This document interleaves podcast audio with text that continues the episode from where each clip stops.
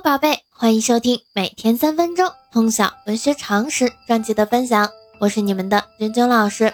那在昨天的介绍当中呢，君君老师向大家介绍了清代非常有名的史学家、文学家全祖望。全祖望是浙东学派的重要代表人物。那我们今天呢，要向大家介绍的是清代非常有名的小说家曹雪芹。那我们现在就开始今天的分享吧。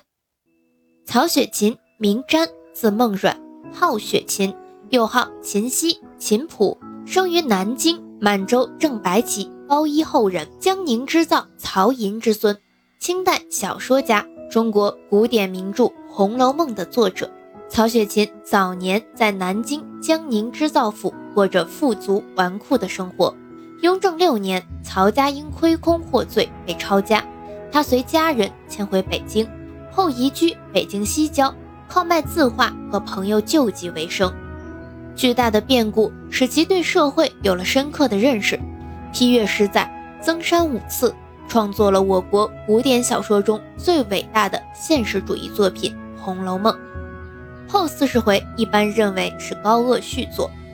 曹雪芹最伟大的贡献就在于文学创作，他所创作的《红楼梦》规模宏大，结构严谨，情节复杂，描写生动，塑造了众多具有典型性格的艺术形象，堪称中国古代长篇小说的高峰，在世界文学史上占有重要的地位。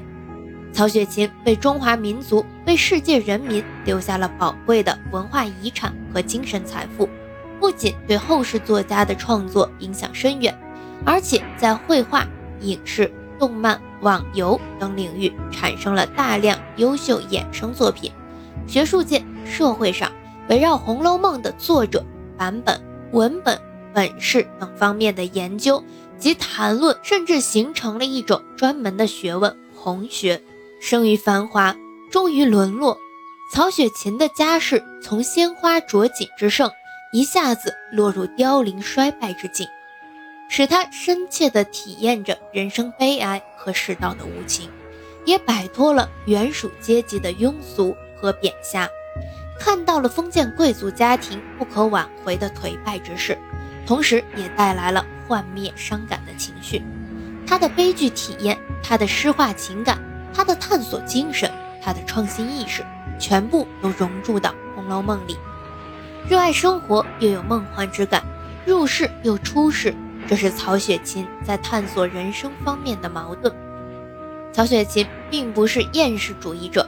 他并不真正的认为人间万事皆空，并未真正看破红尘，也并未真正要劝人从所谓的沉梦中醒来，否则他就不会那样痛苦的为尘世之悲洒心酸之泪。就不会在感情上那样执着于现实的人生。他正是以一种深挚的感情，以自己亲身的体验，写出入世的丹尼和出世的向往，写出了丹尼痛苦的人生真相和希求解脱的共同向往，写出了矛盾的感情世界和真实的人生体验。《红楼梦》开卷第一回有两篇作者自序，在这两篇自序里。曹雪芹自序写作起源、写作经历和心得体会，鲜明地表达了自己的文学思想和创作原则。他既不借助于任何历史故事，也不以任何民间创作为基础，而是直接取材于现实社会生活，是字字看来皆是血，渗透着作者个人的血泪情感。作品如实描写，并无讳饰，保持了现实生活的多样性。现象的丰富性，从形形色色的人物关系中显示出那种富贵之家的荒谬、虚弱及其离析败落的趋势。他所写的人物打破了过去“叙好人完全是好，坏人完全是坏”的写法，所叙的人物都是真的人物，使古代小说人物塑造完成了从类型化到个性化的转变，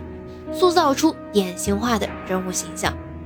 曹雪芹以诗人的敏感去感知生活，着重表现自己的人生体验，自觉地创造一种诗的意境，使作品婉约含蓄，是那样的历历在目，又是那样的难以企及。它不像过去的小说，居高临下的裁决生活，开设道德法庭，对人事进行义正言辞的判决，而是极写人物心灵的颤动，令人参悟不透的心理，人生无可回避的苦涩和炎凉冷暖，让读者品尝人生的况味。那我们今天的分享就到这里，喜欢咱们节目的，长期关注我的喜马拉雅号，我们明天见。